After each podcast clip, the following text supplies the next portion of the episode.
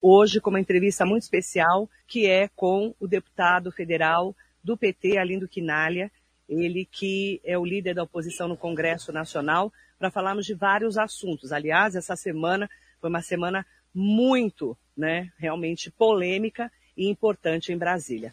Bom dia, deputado. Bom dia, Marilei, e a todos os ouvintes. Eu agradeço pelo convite. Eu que agradeço. Muito bom dia a todos que nos acompanham aqui também, né, além da Rádio Metropolitana, nas redes sociais. É, deputado, primeiro, é, agradecer a sua entrevista. Você está em Brasília, é isso, deputado? Não, cheguei ontem à noite, porque hoje eu tenho uma agenda aí na região, inclusive, é, e, portanto, após a entrevista eu viajo aí para a região. É, porque na verdade a gente tinha anotado e a gente queria que você estivesse aqui pessoalmente, mas não foi possível, então a gente vai fazer essa entrevista pelo streaming, né?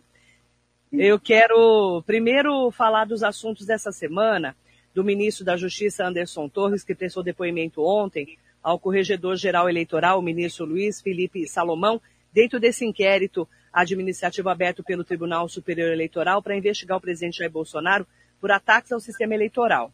Segundo as informações apuradas pela imprensa, o ministro da Justiça e o coronel da reserva, Eduardo Gomes, né, que também foi ouvido pelo corregedor, admitiram que não há provas de fraudes nas eleições. Enquanto isso, o presidente do Tribunal Superior Eleitoral, o ministro Luiz Roberto Barroso, anunciou ontem também medidas para ampliar ainda mais a transparência das zonas eletrônicas e do sistema de fraudes nas eleições.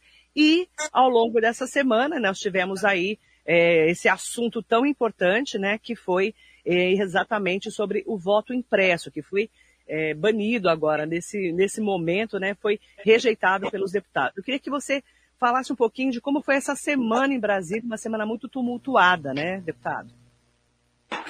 Bem, eu acho que o debate uh, do chamado voto impresso, que é o voto em papel, ganhou uma dimensão que na sociedade não tem, seguramente não tem. Porque nós podemos falar de vários assuntos muito mais importantes. Exemplo, e lamentavelmente, o desemprego no Brasil, que é altíssimo, é, trabalhadores subutilizados e assim por diante. Ou a inflação. Nós temos aqui inúmeros dados que mostram que a inflação sacrifica, como sempre, especialmente os mais pobres, nesse momento, também por causa da inflação puxada por alimentos. Então, de onde é que surge, de repente, esse grande debate?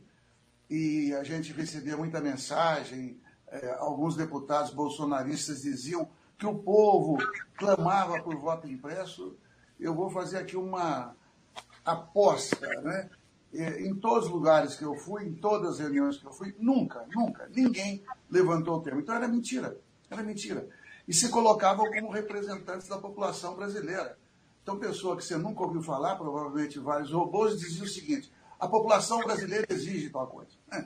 Bom, é, então vamos agora ao, ao, ao, ao significado da forma que eu consegui explicar aqui, porque é um tema muito, eu diria, árido, não é, não é do cotidiano. Então, primeiro, o presidente da República, desde após as eleições de 2018, de forma absolutamente impensada e, na minha opinião, irresponsável, ele começou a divulgar que as eleições do Brasil são roubadas. Pois bem, tem 25 anos de funcionamento de urna eletrônica. Nunca houve uma fraude confirmada, nunca houve sequer uma evidência significativa, ou seja, algo que valesse a pena é, como suspeição. Nem suspeição é, é, significativa, ou grave, ou relevante teve. Bom, então como é que o presidente da República fala? Então criou-se um movimento a partir do presidente da República, é, onde, digamos, uma questão central é que as eleições no Brasil são fraudadas. É, portanto, esse inquérito que você acabou de referir é, em decorrência, tanto até para investigar o Bolsonaro, porque ele mentiu. Ponto.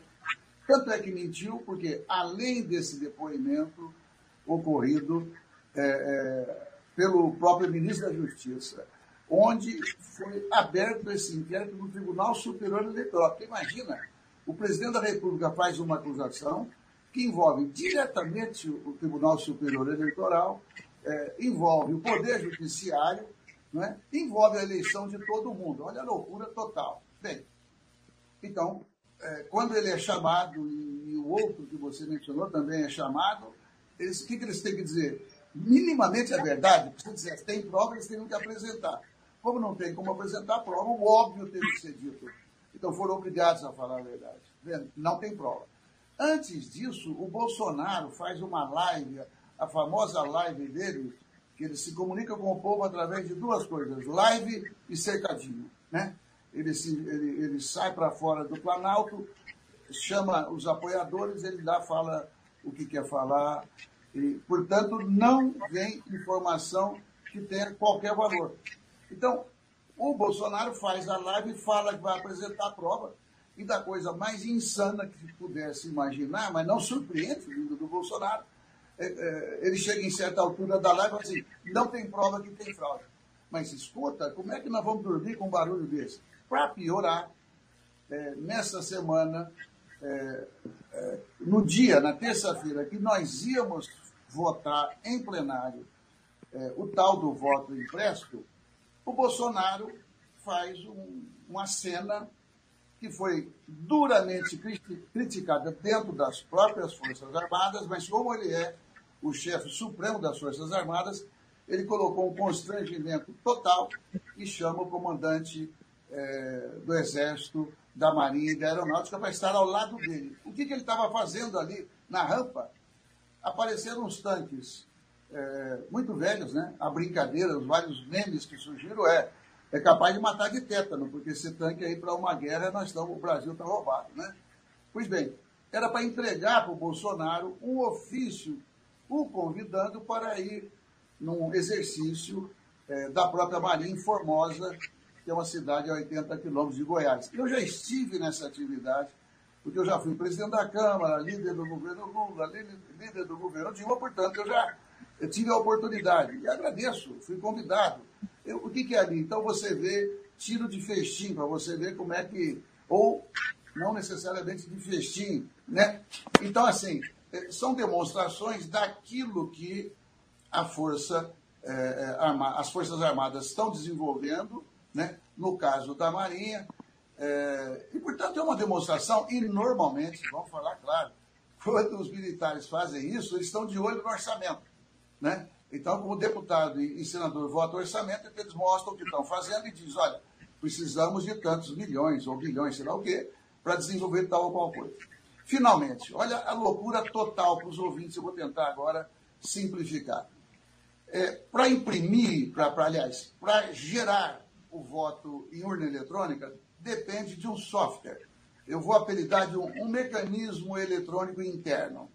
Então eles questionam o software, falam, olha, o software pode ser adulterado. Ok.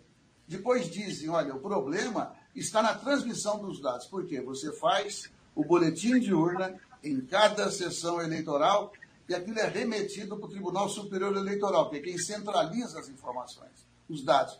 Eles falam, olha, entre a urna e o Tribunal Superior Eleitoral há fraude. Eu vou agora informar como é que um voto impresso em papel que eles defendem é gerado por um software, pelo mesmo software que gera o voto eletrônico.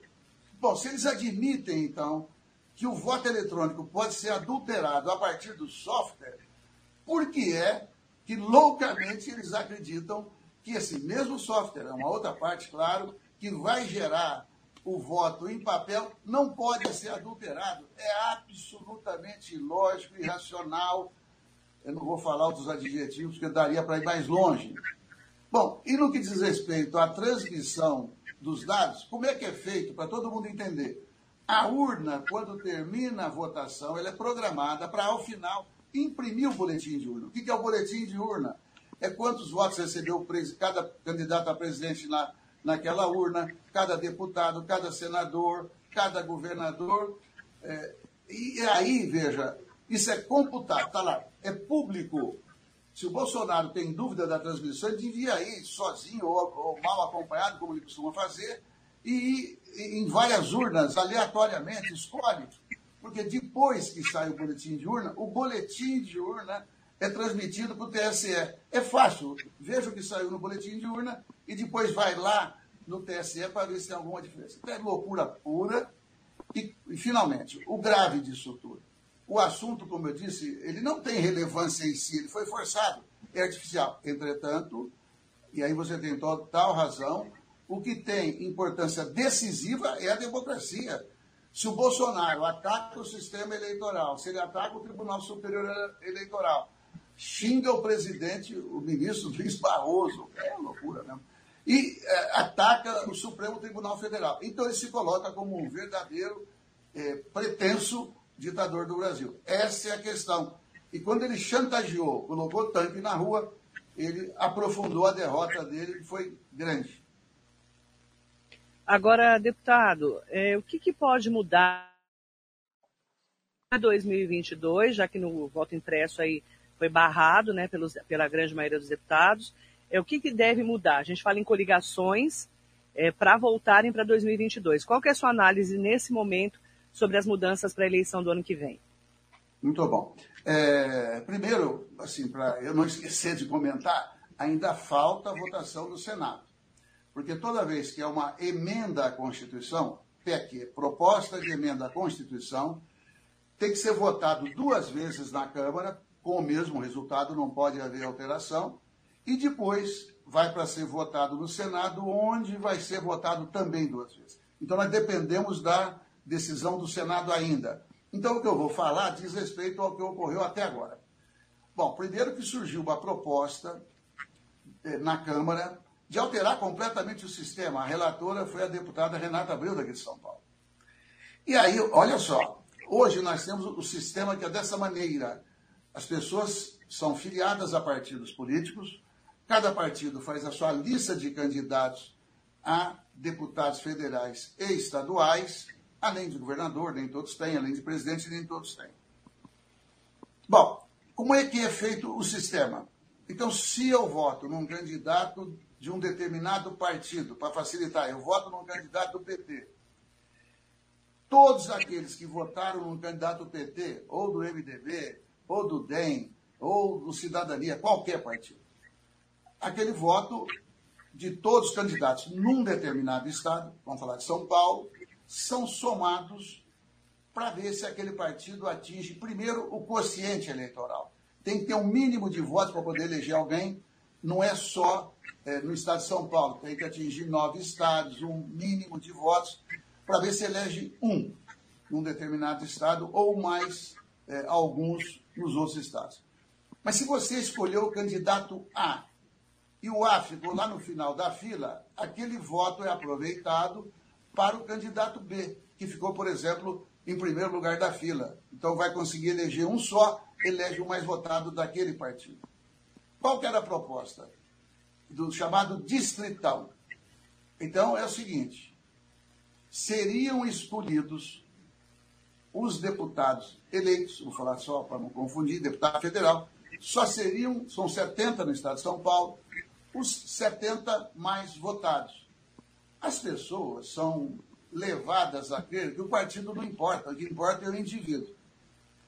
Bom, eu queria perguntar para nós mesmos, mas especialmente para quem está nos acompanhando, se alguém que não está o tempo todo na política, eu estou, lamentavelmente, até o tempo todo fazendo política, e eu não consigo acompanhar todos os assuntos, o que cada deputado vota. Imagina uma pessoa do povo não vai acompanhar coisa nenhuma. Entretanto, como é que o noticiário se dá? A bancada do PT votou dessa maneira, a bancada do governo votou de outra maneira, porque nós somos, fomos escolhidos nessa legislatura para ser oposição.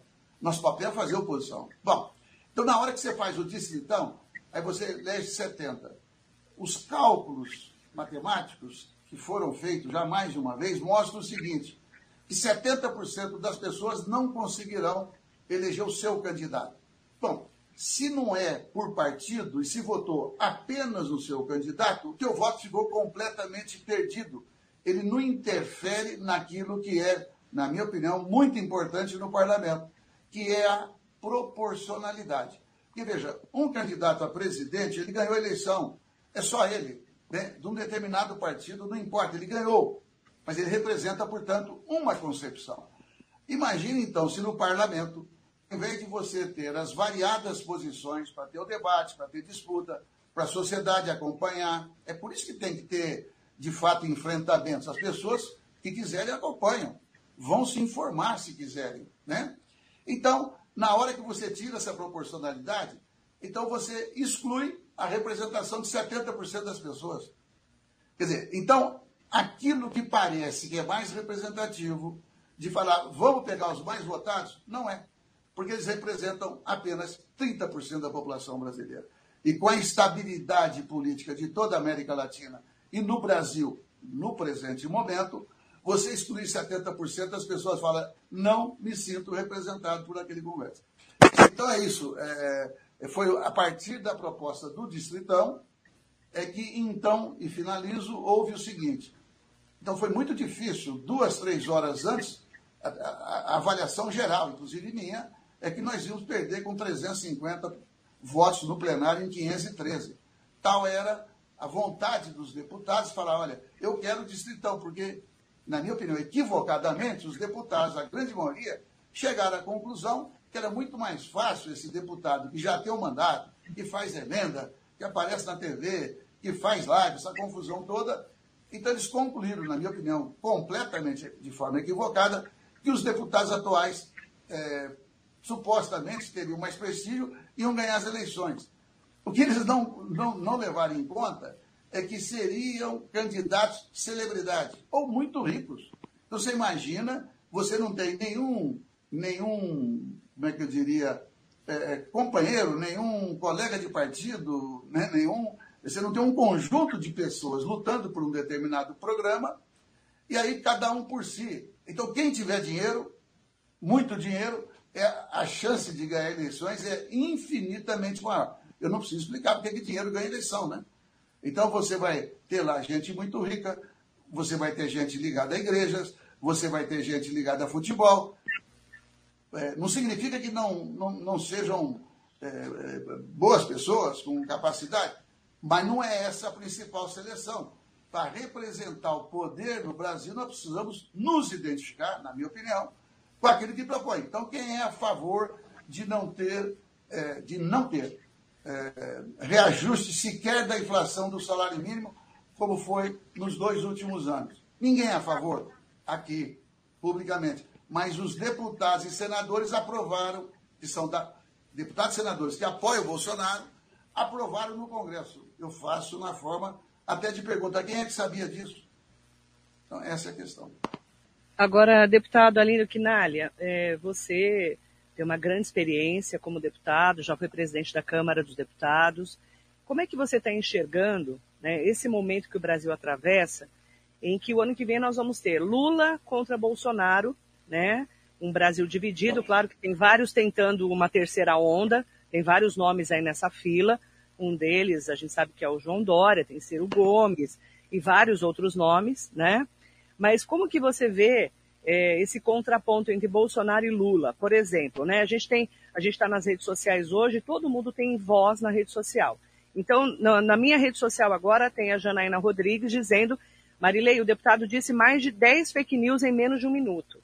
E aí eu quero dizer para a Janaína e para todo mundo que acompanha a Rádio Metropolitana, que fez 60 anos, deputado, e as redes sociais também, que todo mundo tem voz e nós respeitamos, é, dizendo o seguinte, a gente tem que respeitar a liberdade de expressão de todas as pessoas, do deputado, claro, que foi eleito pela população, e respeitar também os posicionamentos. Então, como é que você vê esse antagonismo, é, Bolsonaro versus Lula para 2022 e um pouco de discurso de ódio dos dois lados? Não estou falando só de um lado, não. Como é que você vê?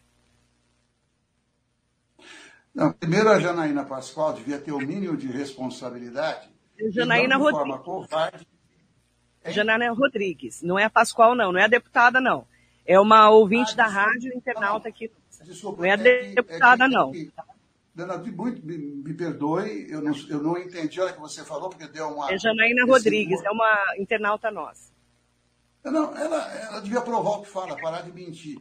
Porque se ela tem, de fato, seriedade, ela está desafiada a dizer qual foi a única, o único fake news. E aí eu quero aproveitar para falar da tal da mídia social. Então a pessoa não se obriga a estudar, não se obriga a falar a verdade, e quando alguém contraria, começa a mentir. Ela é daquele time que falava, entre, eh, digamos, entre outras aberrações, eh, na campanha eleitoral, que havia como é que eu diria, eu não tenho coragem nem de dizer o que eles diziam e dizem até hoje, né? É, aspectos absolutamente degradantes de que o Ministério da Educação praticava. Quem levantou era o militar da reserva acabou de ser preso por ser pedófilo. Esse é o time que ela, é, é, essa Janaína, faz parte. Ela devia, então, é, é, falar a respeito daquilo que ela defende e por que defende. Mas eu não quero, é que eu não tolero ser chamado de mentiroso, porque se chamar tem que provar. Segunda coisa, olha, eu não acho justo colocar que o Lula faça discurso de ódio. Então, é, era bom demonstrar também onde é que o Lula faz. Eu não estou dizendo que o Lula é, não tenha erros, mas esse não. Esse não.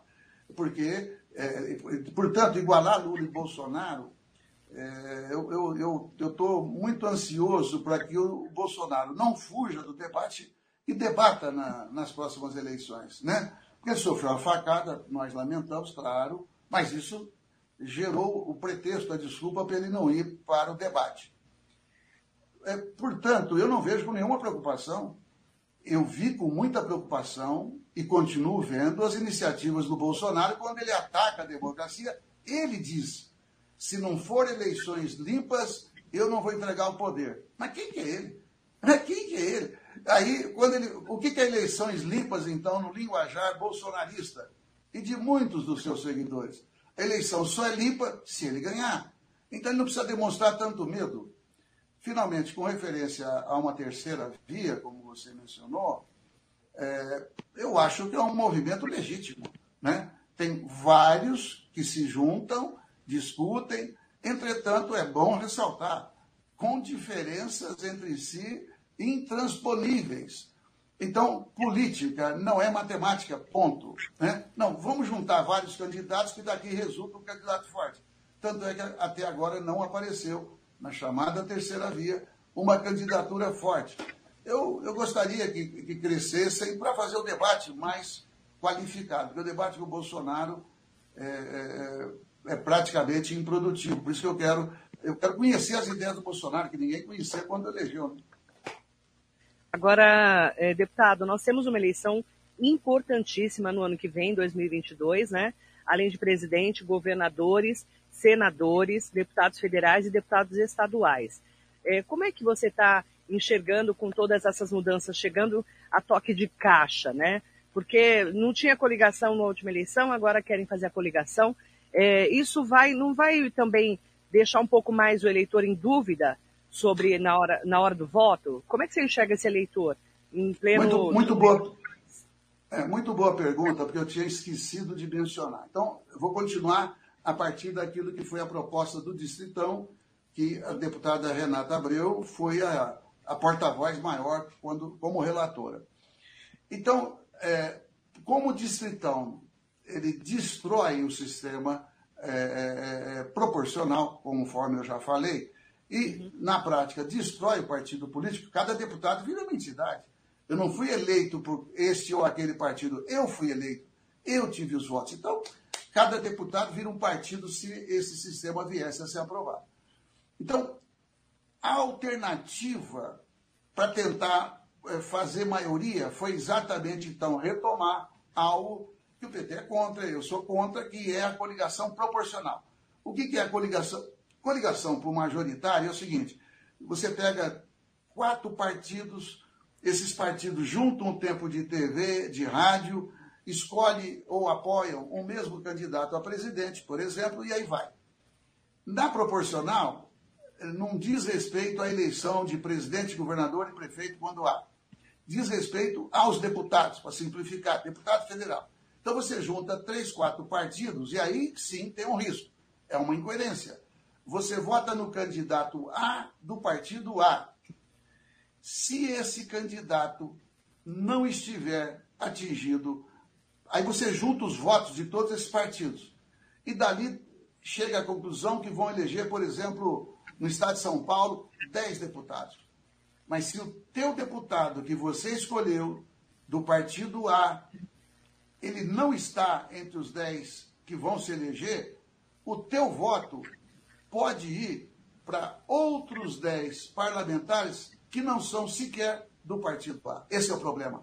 Então você vota no João, que é do partido A, e pode eleger o José, ou vários Josés, vamos brincar, que são de outros partidos. É uma incoerência, você tem razão. Por que, que aconteceu e o PT votou a favor? Porque nós fizemos um acordo. O acordo era o seguinte: vamos derrotar o distritão?